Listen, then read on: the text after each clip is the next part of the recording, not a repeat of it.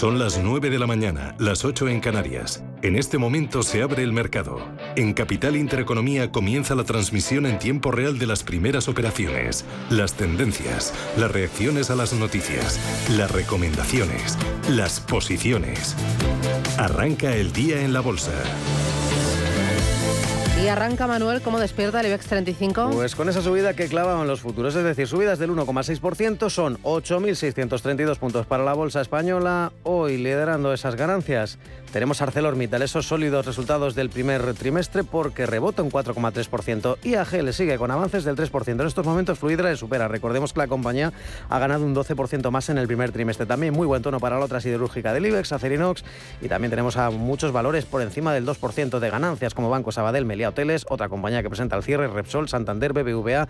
En general los blue chips tan solo tenemos Plana Farmamar, repitiendo el precio de cierre 71,90. Otra compañía que presenta resultados. Siemens Gamesa, atención, porque esta compañía ha presentado, ha presentado números rojos en su segundo trimestre. También los últimos seis meses las pérdidas han sido muy abultadas. De momento el mercado lo está digiriendo como puede, es decir, ni no le dicen nada porque está subiendo un tímido 0,13%. Es la más rezagada junto a Farmamar del IBEX 35. De salto al mercado continuo vemos como los títulos de Azcoyen caen un 3,8%, el grupo Ecoener que retrocede un 2,5% y la promotora de informaciones Prisa cae casi dos puntos porcentuales. En las subidas tenemos, además de Airbus, al grupo Nicolás Correa rebotando un 3,5%, la papelera ENCE ganando un 3,2% y también le sigue Bodegas Riojanas con un notorio 2,7% de revalorización Recordemos que la prima de riesgo, 108 puntos básicos y la rentabilidad del bono a 10 años español.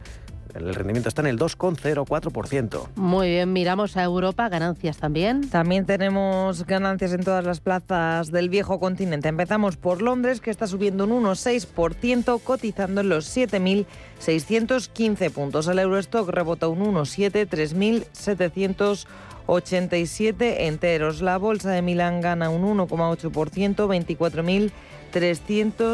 24.333 puntos. Si miramos al DAX, el rebote es del 2,21%. Cotiza la bolsa de Frankfurt en 14.282 enteros. Y por último, mirando al selectivo parisino, nuestro país vecino, el CAC 40 gana un 2%, 6.528 enteros. Una jornada en la que tenemos muchas referencias empresariales. Si miramos por dentro al DAX, vemos como Airbus se ha disparado, sube un 5,5% después de presentar anoche unos resultados empresariales que están gustando mucho a los inversores. También en los primeros puestos de la tabla encontramos a HelloFresh subiendo por encima del 5% y más de un 3 ganan Infineon, rebote del 3,5%, lo mismo que gana la matriz Siemens y BMW que también ha presentado cuentas, rebota un 4,4%. Solo tenemos un valor en rojo, está Lando que acaba de darse la vuelta y ya sube un 0,16%. Pleno de subidas dentro del DAX en el CAC 40 de París. Tenemos un valor en rojo, es Credit Agricole, la segunda entidad más importante de Francia, está cayendo un 1% después de presentar cuentas. Airbus también disparándose, la subida es del 6,5%. Estelantis también hacía públicos sus resultados trimestrales, rebote del 4,5% y ST Microelectronics se cuela en los primeros puestos de la tabla con un rebote del 4,2%. Vamos a mirar a la bolsa italiana, donde también Stellantis y ST Microelectronics lideran los primeros puestos. Se une Salvatore Ferragamo con una subida del 4%. Caídas para Leonardo del 0,14 y todavía no ha arrancado la negociación de Unicredit, que es el banco italiano que también pasaba en la jornada de hoy por el confesionario. Tenemos más valores que publicaban resultados. Es el caso de AVE InBev que a esta hora está subiendo un 3,4%. Lufthansa rebota casi un 3% y en el caso de la aerolínea Air France la subida es del 3,35%. Y por último miramos a la bolsa británica, al FT100 londinense para ver cuáles son los valores que más suben y más bajan. Hemos conocido también resultados de la petrolera Shell, que a esta hora, si miramos la cotización de los títulos de la compañía petrolera, los encontramos eh, subiendo un 2,4%. Y recordemos que venimos de un cierre en Asia con mayoría de ganancias, en la que lo más importante ha sido la reapertura de las bolsas chinas, que llevaban cerradas tres jornadas por festivo. Recordemos que ha habido un mal dato de PMI del sector servicios, ha caído hasta los 36 puntos, es decir, incrementa esa contracción de la actividad del sector servicios, fruto de esos confinamientos, de esos bloqueos de la actividad en las segunda economía del mundo, pero subidas mayoritarias de más del 1% en Shanghai. Recordemos que el precio del petróleo sigue muy estable, 107 dólares y medio, es perdón, 108,4 dólares el barril de crudo Brent, el eh, West Texas, el crudo ligero, de momento se negocia un precio de 105,8 dólares el barril. Y como decíamos en las divisas, tras una depreciación del dólar, esa pérdida de valor, pues bien, ahora el euro cae hasta el dólar 0,596 centavos. Así es como viene el día, un día en el que estamos muy pendientes de datos macroeconómicos. Dime cuáles, Rubén. Pues los 4 millones de turistas internacionales que vinieron a España en el mes eh, de marzo, un 720% más que los que vinieron en el mismo mes de 2021. Fueron 491.427 entonces. El Reino Unido, principal país eh, emisor de turistas, más de 826.000, el 20,5% del total. Por detrás, Alemania y Francia. Cabe destacar que en los tres primeros meses del año el número de turistas que ha venido a nuestro país ha aumentado casi un 700%, roza los 9,7 millones frente al 1,2 millones que vinieron en el mismo periodo del año anterior. Y esto se deja notar también en el gasto. El gasto fue en el mes de marzo de esos turistas internacionales más de 5.000 millones de euros. Así es como viene el día, un día en el que vamos a tener consultorio, primero de bolsa y después de fondos de inversión. De bolsa con Eduardo Bicho, analista independiente a partir de las nueve y media, y de fondos de inversión con Fernando Luque, editor de Morningstar. Ojo porque también nos vamos a detener a partir de las diez y media de la mañana en un protagonista, el Banco Popular. ¿Por qué? Porque la justicia europea falla este jueves sobre las indemnizaciones a los accionistas del Popular por las pérdidas ocasionadas tras su venta al Santander. Hay que recordar que en diciembre del año pasado el abogado general del Tribunal de Justicia de la Unión Europea emitió un primer dictamen. Era no vinculante, pero que la Corte Europea suele seguir. En ese dictamen decidió que los antiguos accionistas del Popular no podrían exigir una indemnización. Se lo vamos a contar y se lo vamos a explicar a partir de las diez y media aquí en Capital Intereconomía con el abogado Víctor Sunkel.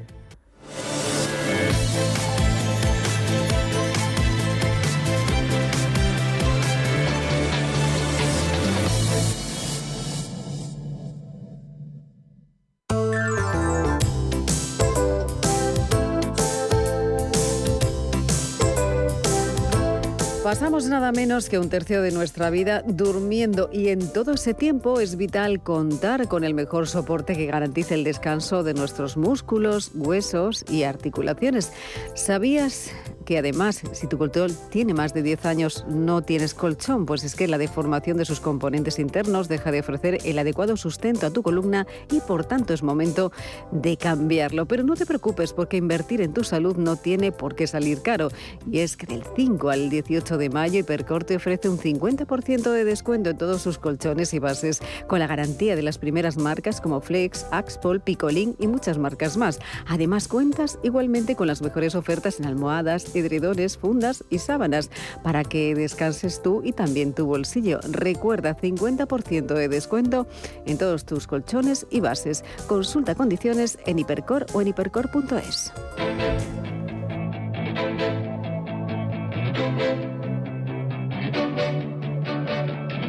Equipo, compromiso, futuro, capital intereconomía. IBEX 35 sigue con subidas superiores al punto porcentual. Eso es, mejora un poquito respecto a hace 8 minutos, sube un 1,7%, 8.647 puntos. Vamos con los valores, vamos con los precios y las noticias. IG, expertos en CFD, Barrera, Turbos 24 y Opciones Vanilla patrocina este espacio. Y vamos con Acciona que despierta con avances del 0,6, un precio de acción de 187 euros con 40. Subida consolidada para Cerinox, los títulos rebotan un 2,9%, se colocan en los 10 euros con 5 céntimos. Y se aproxima a los 25 euros ACS, la constructora rebota un 2,17%, último precio 24 euros con 95. Precisamente es noticia ACS porque el grupo CIMIC perteneciente a ACS ingresará unos 167 millones de euros euros por la construcción de una sección de la autopista M12 en el oeste de Sydney, según han informado hoy desde la compañía. Continuamos con la gestora aeroportuaria ENA, roza los dos puntos de avances, un precio de 139 euros con 5 céntimos. Almiral está subiendo un punto porcentual, títulos que se cruzan a 12 euros con 13. Buen tono para el sector turístico Amadeus, rebota casi un 3% hasta los 60 euros con 78 de las mejores en el IBEX. Y una de las protagonistas del día, Cerormital, está subiendo a esta hora un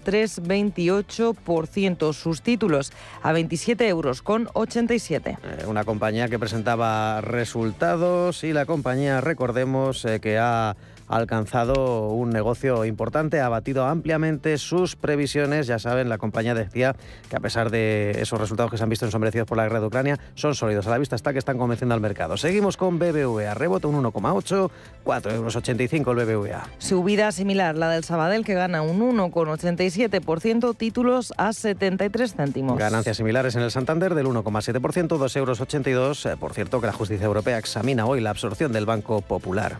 Bank Inter, por su parte, sube un 1%. Los títulos se cruzan a 5,43. Los de CaixaBank a 3,12 euros están rebotando ahora mismo un 2,26. Dejamos los bancos, vamos con Celnex, que cotiza sus acciones en 44 euros con 9 céntimos, registra una subida del 0,95. Arriba un 1,7% los títulos de CIA Automotive, la fabricante de componentes de automoción, 20 euros con 54. También subida para Enagas, más moderada, de poco más de medio punto porcentual, títulos a 21 euros con 03. Endesa está rozando el 1% de avances, 20 euros con 27 la eléctrica. Buen comportamiento para Ferrovial, que sube un 2,12%, acciones a 25 euros. Y otra de las protagonistas, todavía mejor que ArcelorMittal, es Ferrovial, porque, perdón, Fluidra, porque rebota un 4,5%, 25 euros con 26 la fabricante de piscinas, que ha reportado, ha informado de unos un, un resultado del primer trimestre de 75 millones de euros. Hablamos del beneficio neto, es decir, un avance del 12% respecto al primer trimestre de 2020 y además la compañía habla de sólidas cuentas,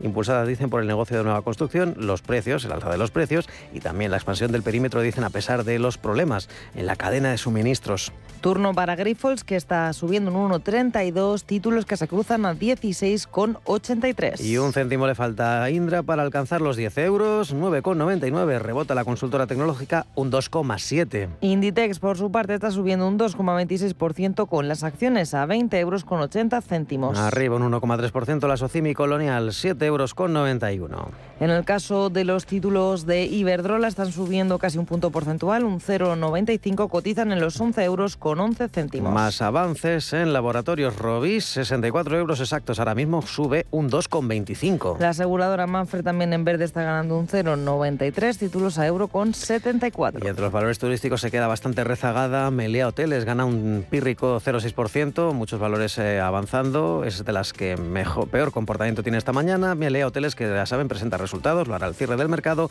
Ahora mismo el precio 8 euros 4 céntimos. La Socimi Merlin Properties coloca sus acciones en 10 euros con 23, subida un euro, subida del 1,5%. Y como suele pasar en estos casos, las utilities más rezagadas, unas subidas más contenidas, Naturgy gana un 0,4, 29 euros 8 céntimos por acción. Farmamar sube un 1,4%, títulos que se compran y se venden a 72,92. Alzas de 8 décimas en red eléctrica, precio por acción 19 euros con 43. Repsol está ganando un 1,20% y cotizando sus acciones en los 14,45. Y lo más importante es eh, cómo ha abierto de dubitativa Siemens Gamesa, pues ya se está animando algo más, está ganando un 1,8%, 15 euros con 50, de momento lectura positiva a unos números rojos en su segundo trimestre fiscal. Estamos hablando de 304 millones de pérdidas. Si lo extendemos a los últimos seis meses, las pérdidas son de 780 millones de euros. Y su compañera de viajes, Solaria, también en positivo, sube un 1,3 y cotiza en los 21 euros con 55. Y Telefónica, la última de la lista, 4 euros con 74, la operadora sube un 0,9%. Y hoy hemos conocido que Telefónica Tech mantiene negociaciones avanzadas para adquirir BE Terna, un grupo tecnológico especializado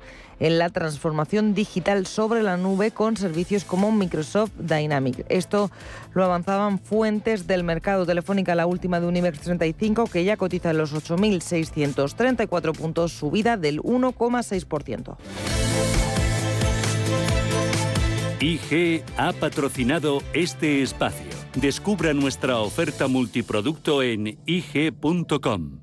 Si mantienes la cabeza en su sitio, cuando a tu alrededor todos la pierden, si crees en ti mismo cuando otros dudan, el mundo del trading es tuyo. Trading 24 horas, un sinfín de oportunidades. Cuando ves la oportunidad, IG. Todas las operaciones conllevan riesgo. 76% de las cuentas de inversores minoristas pierden dinero en la negociación de CFD con este proveedor. Debe considerar si comprende el funcionamiento de los CFD y si puede permitirse asumir un riesgo elevado de perder su dinero.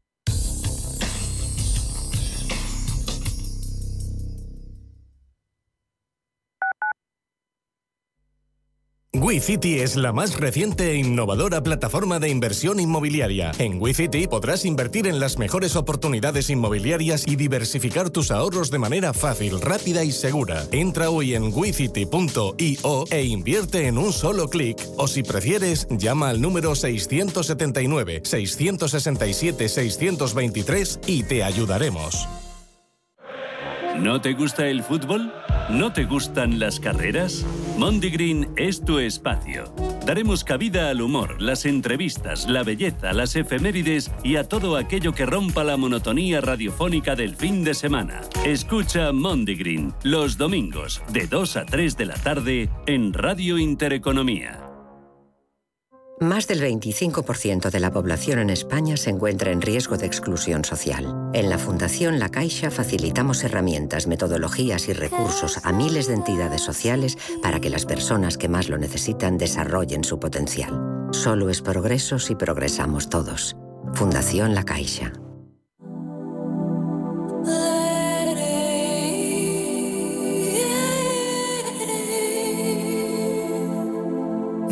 42. Los domingos a las 4 de la tarde en Radio Intereconomía. Un viaje infinito por las grandes músicas. Ruta 42. Un programa de Joaquín Martín. Cada sábado, en Rienda Suelta, te contamos todo lo que se cuece en el panorama ecuestre. Deporte, actualidad, ocio, cultura, tradición, salud y mucho más. De 2 a 3 de la tarde, todos los sábados, en Radio Intereconomía, galopamos en las ondas con Rienda Suelta.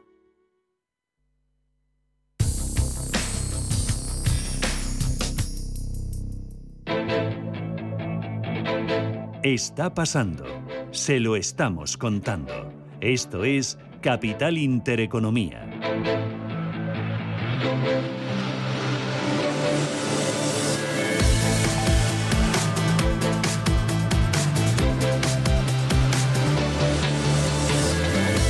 Ismael García Puente, selector de fondos y gestor de Mafre Gestión Patrimonial. Ismael, ¿qué tal? Buenos días. Buenos días, Susana, ¿qué tal? Bueno, el día después, con las ideas y los mensajes más asentados. ¿Cómo ves eh, a las bolsas en Europa tras esa subida de tipos de interés y tras ese mensaje de Jerome Powell? Pues eh, las veo un poco siguiendo la, estela ¿no? de las de las bolsas eh, americanas tras la tras la rueda de prensa de, Powell. ¿no? Es verdad que con una magnitud un poco o menor a las subidas que vimos ayer. Recordar que, ayer fue el, mejor día de la bolsa americana de los últimos dos años. Y, recogen, pues bueno, no sé si es un optimismo o, digamos que el mercado mm, se, aplaude a sí mismo a la hora de, vaticinar lo que, lo que todo el mundo esperaba, ¿no? O que se confirmara la subida de 50 puntos básicos por parte de la Fed. Sobre todo, digamos que el, el mercado, em, digamos, se congratula, ¿no? De que, de, que Powell esté eh, dirigiendo muy bien eh, las decisiones de política monetaria eh, al mercado y eso, digamos, pues reduce cierta incertidumbre, ¿no? El hecho de que em, haya subido 50, o sea, 50 puntos básicos eh, los tipos de interés en esta ocasión y además haya prácticamente adelantado que habrá dos subidas más de este tipo en las próximas reuniones, es algo que el mercado ya estaba descontando, con lo cual entiende que mm, Powell está en línea con el, con el mercado y eso parece que, gusta a los, a los inversores. ¿no? y el mercado entiende que mm, la Reserva Federal tendrá que llevar a la economía hacia una recesión con la subida de tipos de interés para controlar esta espiral inflacionista? ¿Tú ves la recesión a la vuelta de la esquina si, eh, eh, si eh, la Fed em, va demasiado deprisa o con un ritmo demasiado intenso a la hora de subir?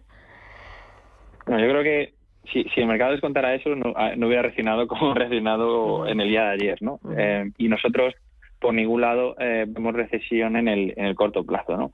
Al igual que también la, la visión que tenemos es que la Fed va a ser un ciclo, digamos, de subidas muy rápido y muy intenso, pero no va a llegar en ningún... Vamos, nuestra, nuestra, nuestra idea es que nunca llegará a, sacrificar eh, crecimiento y desempleo por, por, controlar la inflación. ¿no? Creo que están poniéndose las pilas en el sentido de que iba muy por detrás de las curvas, quiere, eh, em, digamos, actualizar su política monetaria, corregir esos excesos que, que hemos tenido eh, de política monetaria expansiva en los últimos años, equilibrar esos, como digo, excesos y ahí se va a plantar. ¿no? Las consecuencias, ¿cuáles son? vamos, nos, tememos de que la inflación eh, probablemente no vaya a estar en los niveles eh, que hemos, los hemos tenido en los últimos años, ¿no? sino que vamos a tener que convivir con una inflación más alta eh, por, por más tiempo. No una inflación, digamos, descontrolada o tan alta como la que tenemos ahora, pero sí por encima de, del 2%, que es así un poco como el mantra de, de todos los bancos centrales. ¿no? Yo creo que un poco la, consecuencia o la visión que al menos nosotros tenemos. Eh, ¿Cómo están reaccionando las distintas bolsas y cómo está reaccionando también el mercado de la renta fija aquí en Europa al mensaje y también la actuación de, de Jerome Powell? Hmm. La situación en, Europa eh, es muy diferente. Yo creo que en Estados Unidos sí que existe una inflación de demanda, con lo cual ahí las políticas monetarias pueden funcionar mucho mejor sin embargo, en Europa tenemos eh, no tanto una inflación de demanda como una inflación, digamos, energética, ¿no? Eh, prácticamente del último dato del 7,5% de inflación en Europa hasta 4 y hasta 4 puntos porcentuales eran eran inflación o aumento de precios energéticos, ¿no? Con lo cual hay una subida de tipos acelerada por parte del Banco Central Europeo es que no va a provocar, digamos, ningún efecto positivo en la inflación y lo que puede hacer es dañar el crecimiento que ya está muy resentido eh, por, por, digamos, toda la invasión de la invasión de, Ucrania eh, por parte de Rusia y algunos problemas coyunturales europeos, ¿no? Entonces, me temo eh, que em, el Banco Central Europeo tiene las manos muy atadas, eh, pero algo tendrá que hacer porque esta divergencia de tipos o de política monetaria entre la Fed y el, y el Banco Central Europeo provoca una devaluación del euro, que esto lo único que hace es aumentar todavía más la, inflación. ¿no? Si, si, si, cae nuestra moneda, comprar eh, bienes eh, eh, o importar bienes, digamos, es mucho más, mucho más caro y eso hace que la inflación incluso pueda aumentar todavía más. ¿no? Con lo cual, Está en una situación un poco comprometida, señor Lagarde, y todo el Consejo del, Banco Central Europeo. Claro, porque corrígeme si me equivoco, si la Reserva Federal de Estados Unidos sigue subiendo tipos de interés, ahora otra más antes del verano, y el Banco Central Europeo no lo hace, entonces incluso podríamos ver la paridad euro-dólar. Sí, en el, en el tema de divisas, vaticinar dónde puede estar una divisa a tan corto plazo, yo, yo no me atrevo, la verdad. O eso me han, me han explicado siempre, ¿no? que es el, el activo más más difícil de, de, vaticinar dónde, cómo se puede mover. ¿no? Pero eh, evidentemente, si sigue esta em, divergencia entre, entre políticas monetarias, eh, lo normal es que el banco, perdón, el, dólar siga, siga apreciándose, ¿no? Y, forma parte un poco también del trabajo eh, por detrás o en la sombra de las condiciones monetarias. Es decir, tipos más altos, tipos más alto, las bolsas sí, sí caen un poco más, dólar más alto, todo esto lo que hace es drenar eh, liquidez del sistema y esto le favorece, digamos, a, Estados Unidos a la hora de controlar su inflación. Eh, endurecer las políticas, perdón, las condiciones financieras supone de facto una política monetaria restrictiva. Claro, dos cositas más. ¿Tú crees que esto le va a dar gasolina suficiente a la bolsa para, para que siga tirando, para decir que ya hemos visto lo peor por, por la guerra? ¿O, o esto va a ser flor de un día, un par de días? Pues la verdad que eh, eh, hablas de, compañías europeas, ¿verdad? Sí, sí, aquí en Europa, ¿no? Estamos viendo que hay fiesta. Sí. yo, bueno, yo creo que seguimos un poco la estela de la, de la fiesta, como decíamos de ayer, de, Estados Unidos, ¿no? Yo creo que en el corto plazo, em, la, o sea, la, evolución de las bolsas va a depender mucho de los resultados empresariales. Yo creo que, eh, pero tanto aquí como en como en Estados Unidos, ¿no? Yo creo que eso es, es lo que más es, lo, que más estamos nosotros atentos ahora mismo eh, para ver cómo va, cómo evoluciona el, el mercado, ¿no? Mm, a nivel, digamos, de a nivel de poco de, de, macro, cuál es la situación, eh, si, si, la guerra va a seguir, eh, digamos, lastrando crecimiento, es evidente. ¿no? Yo creo que el crecimiento en Europa eh, que prevemos es mucho más bajo que el de, que el de Estados Unidos y, eso va a pesar, por supuesto, en la, evolución de todas las bolsas europeas. Em, ¿Hay algunos sectores que se estén o que se puedan beneficiar más que otros de esta normalización monetaria? No sé si los más endeudados sufrirán, los eh, que tengan mm. más cajas eh, respirarán con alivio. ¿Cómo, qué, efecto puede tener esto en los distintos sectores o distintas compañías? Sí, sí, sí, si mantenemos unos tipos de interés más altos, con un crecimiento, digamos, que no se reduce demasiado, eh, todo lo que tenga que ver con materias primas, o sea, todo lo que tenga que ver con materia prima de tipo de interés, como bancos, aseguradoras, etcétera, lo pueden hacer bien. Eh, si, por el contrario, hablamos de una inflación que se empieza a reducir por una menor demanda debido a una ralentización económica, sectores defensivos como consumo básico, como salud, como utilities, eh, nos parecen eh, bastante interesantes, o todo lo que tenga que ver con compañías de, baja beta. ¿no? Em, diríamos que son un poco los, los dos escenarios con los que podríamos ir trabajando y graduando las carteras en función de cómo veamos el crecimiento y, la inflación aquí en Europa. Em, y para terminar, a este cóctel le tenemos que añadir los resultados empresariales. Hoy hemos tenido en España un ArcelorMittal, hemos tenido también en Europa em, un Telecom Italia, algún otro más, eh, aunque ya tenemos buena parte de los que se han publicado. Eh, mucho mejor de lo previsto, ¿no? A uno y otro lado del Atlántico en general. Están cumpliendo las compañías, aunque las guías ya no lo ven tan claro. Sí, así es. Eh, tradicionalmente em, los, los analistas, eh, digamos, prevén un, siempre un crecimiento de beneficios eh, un poco inferior a lo que le dicen las compañías, ¿no? Por ese, por mantener ese ratio de sorpresa bastante positivo. Em, en Estados Unidos, esta mañana justo lo estaba, lo estaba mirando, eh, con el 60% de las compañías eh, que han reportado beneficios del primer trimestre, prácticamente tenemos un 80% de, de sorpresas positivas, que está ligeramente por encima de la media de los, de los últimos años. Y con un crecimiento, digamos, de beneficios y, y de ingresos en torno al doble dígito, que es, que es quizá la, la, previsión que teníamos al inicio de año, ¿no? De un año típico de bolsa, eh, sin saber desde luego todo lo que iba a pasar después en, eh, en Ucrania, eh, en el que preveíamos pues un aumento de, beneficios en torno al 8% eh, o 10% como, como máximo, em, después de dos años, digamos, pues muy afectados por la recuperación del COVID, etcétera, ¿no? Era un poco el escenario base. Y por ahora eh, más allá de lo que haga el precio de o la evolución de las bolsas, es el escenario que seguimos manejando, ¿no? En torno a un crecimiento de cercano al doble dígito, em, pero con las compañías, digamos, rebajando ciertamente las, las expectativas para, para lo que para lo que queda de año sí eh, la inflación empieza a dañar el, el, sentimiento del consumidor y, por supuesto, digamos, la, renta disponible. ¿no? Bueno, están interesantes los mercados para analizar, darle vueltas y, bueno, estudiar los diferentes datos e interpretaciones. Ismael García Puente, selector de fondos y gestor de Mafre Gestión Patrimonial. Un placer charlar contigo. Gracias e iremos viendo. Un abrazo. El placer ha sido oído. Adiós. Gracias. Buen día. chao. Adiós. Bontobel Asset Management calidad suiza con el objetivo de obtener rendimientos superiores a largo plazo.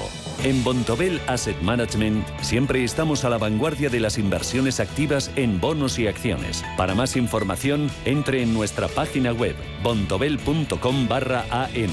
Bontobel Asset Management, su especialista global en fondos de inversión.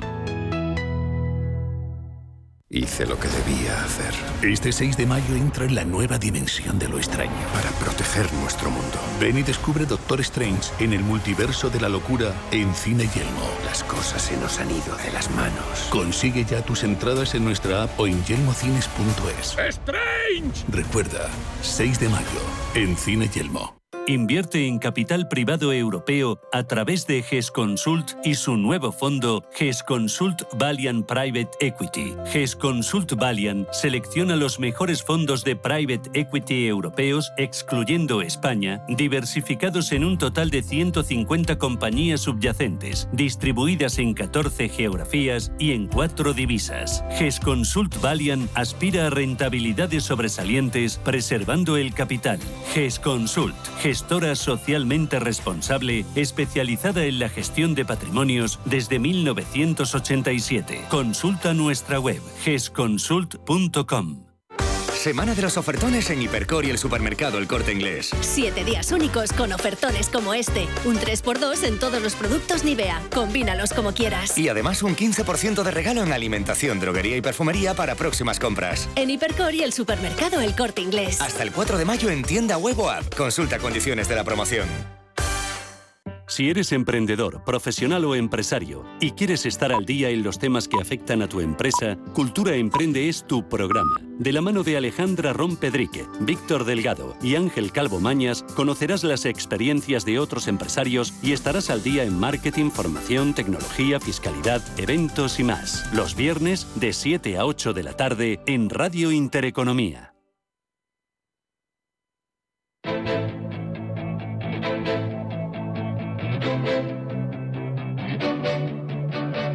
Escucha, invierte, gana. Capital Intereconomía.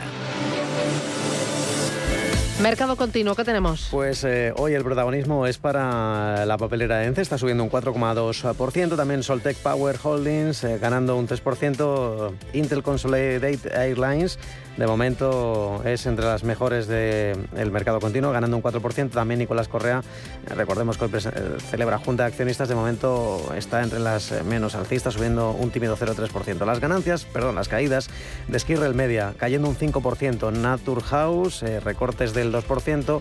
Alantra Partners está cediendo un 1,8%. Hoy no tiene demasiado impacto en bolsa. Eh, la compañía Amper, después de confirmar que ha adquirido el 45% de una ingeniera de Atlas Engineering and Construction, está subiendo un tímido, como decimos, un 0,38%. Y recordemos que ayer eh, dejaba subidas importantes de más del 2% la constructora SACIR, que dejaba una cuenta de resultados bastante sólida con eh, facturación que creció al 13%, también un beneficio neto que fue cercano al doble dígito. Bueno, pues vamos a ver lo que está haciendo la constructora SACIR. De momento se mantiene ahora con una tímida corrección después de las grandes subidas, pierde un tímido 0,15%. CMC Markets, tu proveedor de trading online, patrocina este espacio. Y en Europa tenemos cascada de resultados empresariales. Comenzamos por las aerolíneas con Air France y Lufthansa que operan en positivo. En caso de la francesa está subiendo un 6,9% después de reducir sus pérdidas en un tercio durante el primer trimestre del año hasta los 552 millones de euros. En el caso de la alemana Lufthansa sube un 4,4% después de registrar una pérdida trimestral mayor a lo esperado, ya que el aumento del precio de los combustibles ha anulado lo ganado por la creciente demanda de viajes. La pérdida ajustada antes de intereses e impuestos de la aerolínea se redujo a 591 millones de euros. También hoy pasaba por el confesionario la embotelladora Beinbev, que está subiendo un 3,16%, batía previsiones la compañía y mejoraba sus ventas un 11%. Dentro de la Bolsa de Londres, dentro del FT100 británico hoy ha presentado cuentas una petrolera, Shell, que sube ahora un 3,5%. Su beneficio trimestral ha sido el más alto desde el año 2008. Se cifraba en 9.100 millones de dólares, unos resultados en línea con lo esperado. Dentro del selectivo británico, además, hay que destacar a esta hora la subida de Mondi del 8,5%, también del sector turismo, con EasyJet ganando un 4,4%, EIAG subiendo un 4%, y en el lado de las caídas tenemos a una farmacéutica, Hikma Pharma, que se está desplomando, se está desplomando un 9,5%. Es uno de los pocos valores que a esta hora cae dentro del selectivo británico y también de la renta variable europea. Si miramos a Alemania, tenemos que hablar de Airbus, que sube un 8% después de haber publicado resultados al cierre de ayer. Aumentaba sus ganancias la compañía un 230% en el primer trimestre, 1.200 millones de euros y además confirmaba sus objetivos de producción de aviones a 320. También hoy protagonismo dentro de la renta variable alemana para BMW, la compañía, el fabricante de coches, está subiendo también tras presentar resultados un 1,8% y en el lado de las caídas vemos a Zalando que se deja un 3 y a Fresenius que pierde un 1,2%. En Francia a esta hora Airbus también se lleva lo mejor seguido de ST Microelectronics que gana casi un 4 y de ArcelorMittal que también ha presentado resultados que sube un 3,9%. Otras compañías que pasaban por el confesionario y cuyas cuentas han gustado son Estelantis que está subiendo un 3,5% y mirando la renta italiana, la renta variable italiana, Unicredit que sube un 6,9%. CMC Markets, tu proveedor de trading online ha patrocinado este espacio.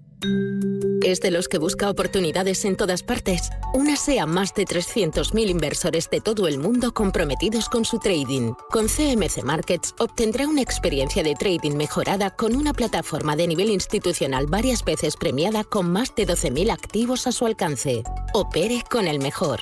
Pruébelo sin compromiso con una cuenta demo. Entre en cmcmarkets.es o llame al 911-140-700. CMC Markets, su broker online de confianza. Los CFD son instrumentos complejos y están asociados a un riesgo elevado de perder dinero rápidamente debido al apalancamiento. El 73% de las cuentas de inversores minoristas pierden dinero en la comercialización con CFDs con este proveedor. Debe considerar si comprende el funcionamiento de los CFDs y si puede permitirse asumir un riesgo elevado de perder su dinero. Hernán Cortés es gestor de Olea Neutral junto a Rafael Peña en Olea Gestión. Hernán, ¿qué tal? Buenos días. Buenos días, Susana. Bueno, eh, tras la decisión de la Reserva Federal de Estados Unidos de subir los tipos de interés y también tras ese plan de reducir el balance a un ritmo de un billón de dólares cada año, primero, ¿Qué valoración haces del mensaje em, y de la actuación de la Fed? ¿Y crees que la Reserva Federal no tendrá más remedio que llevar a la economía de Estados Unidos a una recesión para eh, controlar eh, la espiral inflacionista? Bueno, la Reserva Federal, a diferencia del Banco Central Europeo, tiene un doble mandato, que es el de controlar la inflación pero también con, eh, controlar el, empleo y el crecimiento de la economía, ¿no? Mientras que el, BCE solo tiene el mandato de la inflación. Pero dicho eso, evidentemente ningún banco central eh, tiene interés especial en llevar una economía a, la recesión. Lo que pasa es que hay que priorizar, como todo en la vida. Entonces, cuando se va la inflación al ocho y medio, pues la prioridad es poner la inflación en, un orden de magnitud mucho más equilibrado, ¿no? Entonces, no le queda más remedio que acometer todas estas subidas, eso ha sido muy claro. Lo que pasa es que está siendo tan claro, tan transparente, tan decidido, que el mercado lo descuenta muy bien, porque dice, bueno, pues este tío sabe lo que tiene que hacer y lo va a hacer. Entonces, eh, bueno, pues eh, hay un riesgo de cola, riesgo marginal de entrar en recesión y, eventualmente pues puede ser así, o sea, no es descartable eh, ese riesgo. Yo creo que es ya la asignación de que cada uno de, le, le dé de probabilidad a ese escenario pues pues varía. Nosotros personalmente no le damos una probabilidad muy alta, pero desde luego hay que tenerlo en cuenta. ¿no? Pues yo creo que lo importante es tener un banco central que sepa lo que tiene que hacer, que tome las decisiones cuando tiene que tomar, que no le tiemble el pulso, que no tenga que consultar con 80 personas antes de tomar las decisiones y que cumpla con su deber. Entonces eso le da al mercado confianza. Entonces yo creo que ayer vieron Hombre, gustó mucho la conferencia posterior. Primero gustó el que no subieran 75 puntos básicos, como alguna gente estaba comentando que podría ser el caso, y se ciñó a lo que ya había salido de la reunión de marzo, o sea, dos subidas de 50 puntos básicos en, las próximas seis reuniones para acabar el año más o menos a niveles del 2,5, ¿no? Cuando hablas de un Banco Central Europeo que no le tiemble el pulso, que tenga las ideas eh, claras, que actúe con decisión, que no vaya por detrás del mercado, noto ahí como cierto anhelo de que esto en Europa no lo tenemos. ¿Crees que el Banco Central Europeo va al tran-tran? tiene un, en- claramente tiene un, un entorno de decisión mucho más complejo. El Banco Central Europeo, las cosas como son. Entonces, bueno, eh, al final el, Banco Central, el Consejo del Banco Central Europeo está formado por los gobernadores de los bancos centrales de cada país, que son estados soberanos, Claro, en, en- en Estados Unidos tienen, goberna- tienen a gobernadores de diversos estados dentro del Consejo, pero claro, los estados americanos, pues no es la misma la dispersión de realidades políticas y económicas que hay entre un estado americano y otro no es la misma que en los países europeos, ¿no? Hay realidades muy distintas, empezando por el volumen de deuda que acumula cada país, ¿no? Entonces, que ese va a ser el tema. Al final aquí hay dos bandos, los que tienen mucha deuda, que no quieren que suban los tipos, y los que tienen poca deuda, que, el- que no les importa. Claro. Pero al final la Reserva Federal está metiendo presión al Banco Central Europeo porque con la subida de tipos de interés de ayer está metiendo presión bajista al euro y esto es altamente inflacionista para, para nuestra zona, ¿no? Bueno, la, la, la- nosotros lo que tenemos ahora es un cambio muy muy excesivamente depreciado y los americanos un cambio eh, un tipo de cambio excesivamente apreciado, ¿no? Entonces eh, el tipo de cambio del dólar más o menos ha apreciado en dos años un, alrededor de un 20%, el tipo de cambio medio contra todas las divisas. ¿no? Entonces, eh, este, en este momento, pues es claramente el, el- el- el nivel de paridad, el- bueno, lo que se llama el Purchase Price Parity, que es el nivel de paridad de poder adquisitivo, eh, está alrededor del 1,20 y la divisa eh, del 1,20 contra el, contra el euro, ¿no? Dólar contra euro y está al 1,05, o sea, está como un 15% apreciado. Entonces yo creo que lo lógico es que ese ese tipo de cambio eh, evolucione hacia un, un nivel más equilibrado, ¿no? Entonces yo creo que, pues sí, pues el, el- al final el, el Estados Unidos lo lógico es que quiera llevar el dólar a un nivel del 1,10, 1,15 y, y, y bueno, yo creo que esos niveles, el, es que el último dato de PIB de Estados Unidos salió negativo por culpa del sector exterior, que ya, que ya con unos déficits comerciales históricamente altísimos eh, ha marcado un nuevo récord. Entonces yo creo que claramente la Reserva Federal va a impulsar el dólar a, a depreciarse, ¿no? O sea, porque mm, eh, en un momento que está subiendo tipos de interés con mucha intensidad, que evidentemente algo afectará al crecimiento, no le interesa tener un tipo de cambio tan apreciado, ¿no? Entonces, eh, el- el- el- la posición de la Fed, desde luego, en este momento es debilitar el dólar. Y en general, normalmente suele alcanzar sus objetivos, ¿eh? la, la Reserva Federal. Hay un dicho entre los traders de divisas que es never fight, never fight the, the- the Fed, que es nunca nunca mm, tengas posiciones contrarias a la, a la de la Fed. Eh, y yo creo que en este momento eh, está claro. Claro, es- pero si sube los tipos, lo que hace es fortalecer al dólar.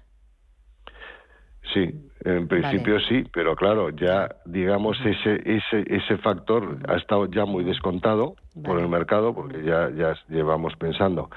Entonces está ya muy recogido en los precios. Entonces él va a intentar hacer eso, otra cosa es que lo consiga. Los, históricamente lo suele conseguir, pero bueno, eh, el Banco Central Europeo también tendría que subir los tipos de interés.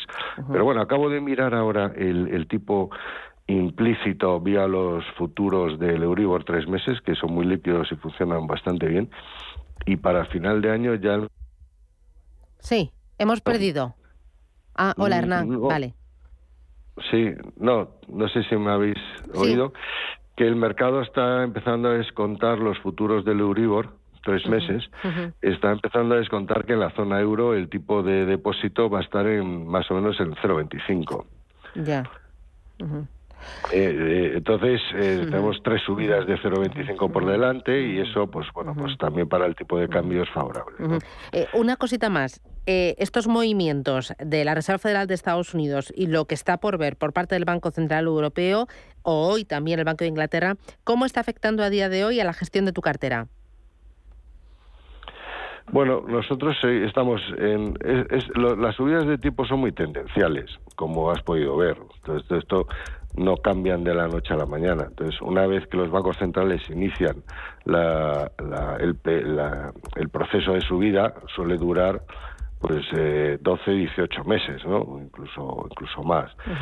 Entonces, claro, eh, cuando ves que esto se aproxima, este proceso, pues claro, pues hay que intentar evitar tener eh, bonos a largo plazo, porque al final pues son los que sufren más en precio, ¿no? En, los bonos de corto plazo, pues aunque sufran algo en precio, al tener menos duración, pues aunque suban los tipos de corto, pues, pues te afectan menos. Entonces hay, hay que evitar durante un periodo largo de tiempo eh, no tener esa exposición a, tipos de interés a largo plazo y es un poco lo que hemos hecho. No tener bonos de gobierno y en, y en los bonos y tratar de cubrir la duración del crédito con, con cortos de futuro sobre bonos. Bueno, pues es eh, el escenario, la actuación, los mensajes, el efecto y también cómo se traslada esto a una cartera y a la gestión del día a día. Hernán Cortés, desde Olea Gestión, muchísimas gracias y hasta la próxima. Un abrazo. Gracias, Susana. Un abrazo. Adiós. Si mantienes la cabeza en su sitio, cuando a tu alrededor todos la pierden, si crees en ti mismo cuando otros dudan, el mundo del trading es tuyo. Trading 24 horas, un sinfín de oportunidades. Cuando ves la oportunidad, IG. Todas las operaciones conllevan riesgo. 76% de las cuentas de inversores minoristas pierden dinero en la negociación de CFD con este proveedor. Debe considerar si comprende el funcionamiento de los CFD y si puede permitirse asumir un riesgo elevado de perder su dinero. Anchoas Codesa, calidad, artesanía y dedicación definen nuestra serie limitada, elaborada con la mejor pesca del Cantábrico y hecha 100% en Cantabria. Garantizado. Encuéntralas en tu tienda especializada de confianza. Anchoas Codesa, maestros conserveros desde 1976. Anchoas Codesa, de la mar a la buena mesa. Hoy en día, encontrar la herramienta que pueda resistir el paso del tiempo es fundamental en la renta fija. Es por eso que MFS Investment Management adopta un enfoque Active 360. Visite mfs.com barra Active 360. Y entonces un día, ¡pam! Vas y empiezas a quererte. Te miras y te dices, voy a vivir mi vida. Te miras otra vez, por fuera y sobre todo por dentro. Y tomas lo que más te gusta. Y en ese mismo momento te dices, me quiero es hora de quererse. El Pozo Bienestar, uno más de la familia. Al contratar al informático, lo entrevistaste. Y al contratar a la contable, también. Si en tu empresa todos han hecho una entrevista de trabajo, ¿por qué tu banco no? Con Sabadell, tu banco es parte de tu equipo. Entrevístanos y te demostraremos que somos el banco que tu empresa necesita. Pide tu entrevista en bancosabadell.com barra entrevístame. Sabadell, ¿necesitas un banco? Los criptoactivos no escapan de Hacienda. ¿Cómo declararlos? TaxDown resuelve tus dudas los jueves en el consultorio cripto de MyEconomy. Manda tu consulta por WhatsApp al 609 2247 16. TaxDown. La declaración de la renta bien hecha.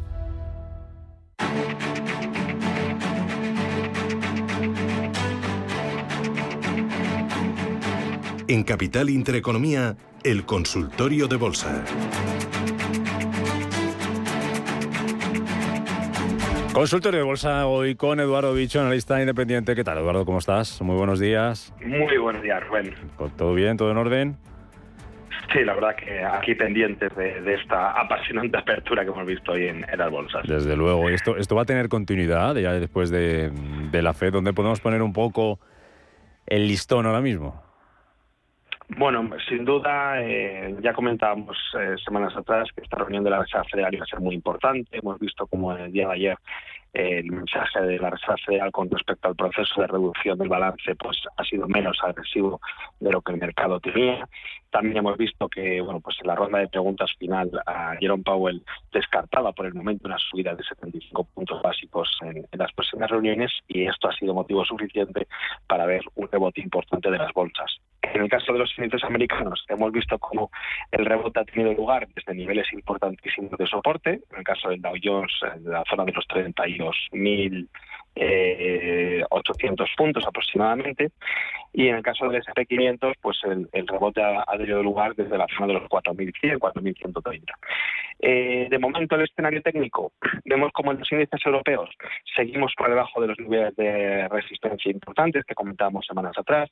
En el caso del IBEX, eh, tendríamos que superar la zona de los 9.000 puntos para volver a confiar en un nuevo traumancista de cierta envergadura. En el caso del DAX, la zona de los 14.800. Y, por ejemplo, en el caso del Stock 50, niveles de 3.950 son la resistencia a superar en el corto plazo.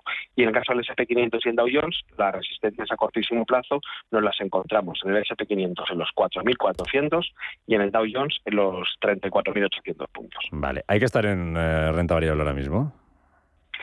Bueno, creo que el escenario eh, a pesar de, del tono positivo que, con el que hemos amanecido hoy, creo que el escenario de medio y largo plazo sigue siendo algo preocupante, sobre todo porque las, presiones inflacionistas siguen siendo un problema, como bien lo reconocía ayer eh, Jerome Powell, y eso creo que todavía puede darnos episodios de bastante incertidumbre y de castigo a, la renta variable.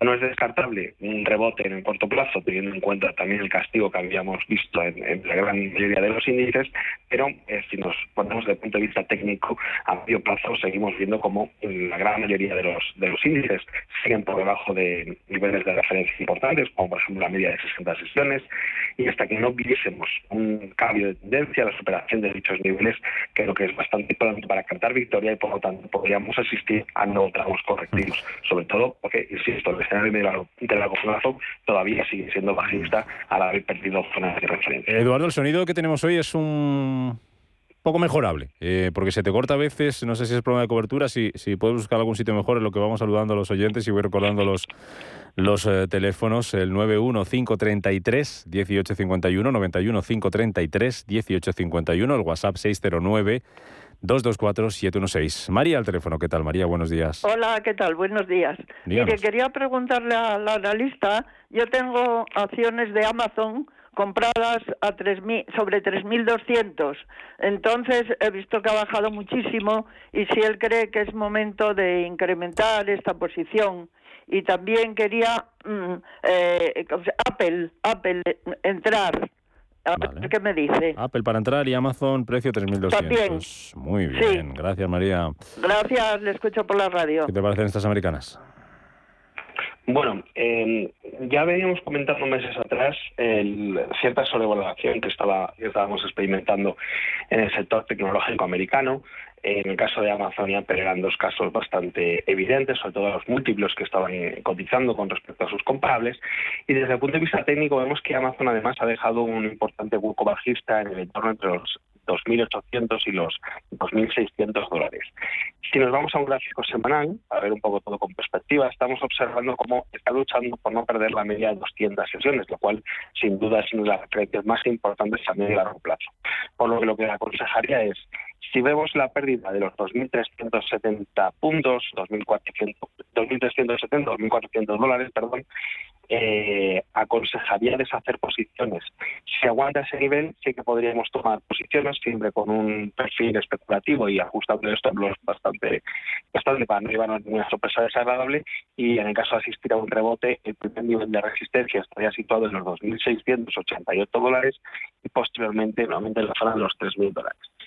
En el caso de las acciones de, Apple, hemos visto también un proceso correctivo pues a, raíz de todo lo acontecido en el, en el Nasdaq en el SP500 y, vemos cómo eh, tras alcanzar la, zona de los 180 dólares por, título ha ido a probar niveles de soporte como es la zona de los 150, 154 dólares por título. De momento, si no pierde la zona de los 150 dólares, se puede mantener el valor perfectamente en cartera, ya que estaríamos en un escenario de cara lateral prácticamente de, de, medio plazo.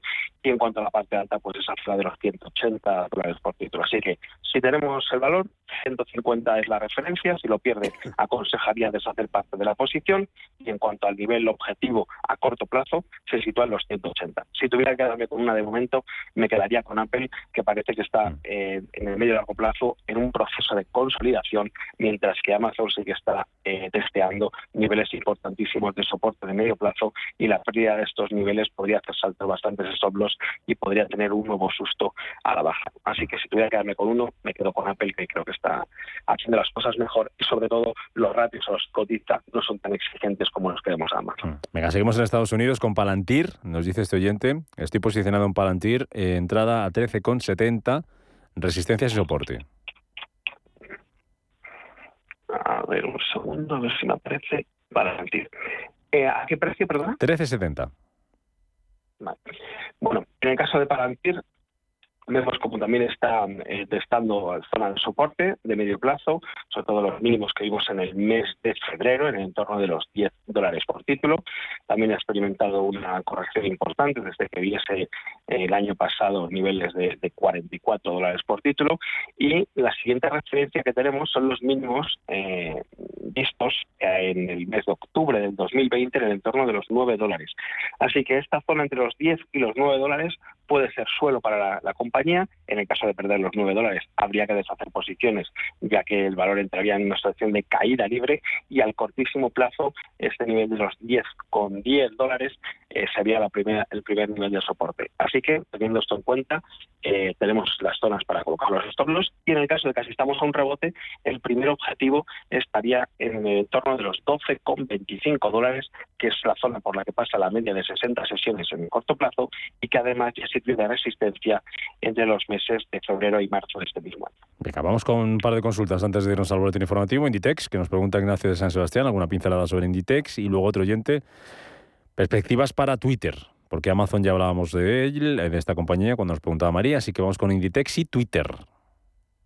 Inditex no nos da detalles de qué precio No, una pincelada sobre Inditex nos pide. Vale. Bueno, en el caso de Inditex, también hemos visto cómo ha sido duramente castigado, sobre todo por, cómo le ha afectado de forma directa todo el tema de la, de la guerra entre Rusia y Ucrania. Vemos cómo ha caído desde niveles de 31,80, que son los máximos que veíamos en, el año pasado.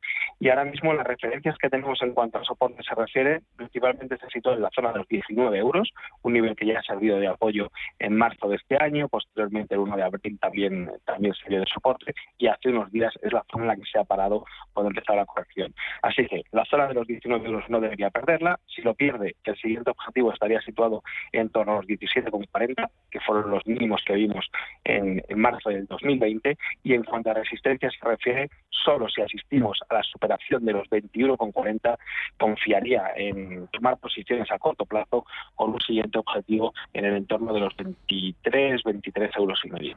Así que vamos a ver cómo se comporta ante, ante estas zonas de soporte que hemos comentado. 30 segundos perspectivas para Twitter.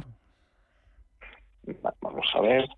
Bueno, en el caso de Twitter, sin duda ha sido una de las protagonistas esta esta última semana a raíz de todo lo acontecido con, con Elon Musk y desde el punto de vista técnico, bueno, pues vemos cómo está consolidando a raíz de, esa OPA lanzada eh, los soportes que podemos ver es la zona de los 44,40 dólares, un nivel de que ya dio de apoyo en, a mediados de abril de, este mismo año y además el hueco alcista que dejó tras la noticia entre los 39,90 y los 45 dólares. Así que de momento parece que está consolidando. Si tenemos a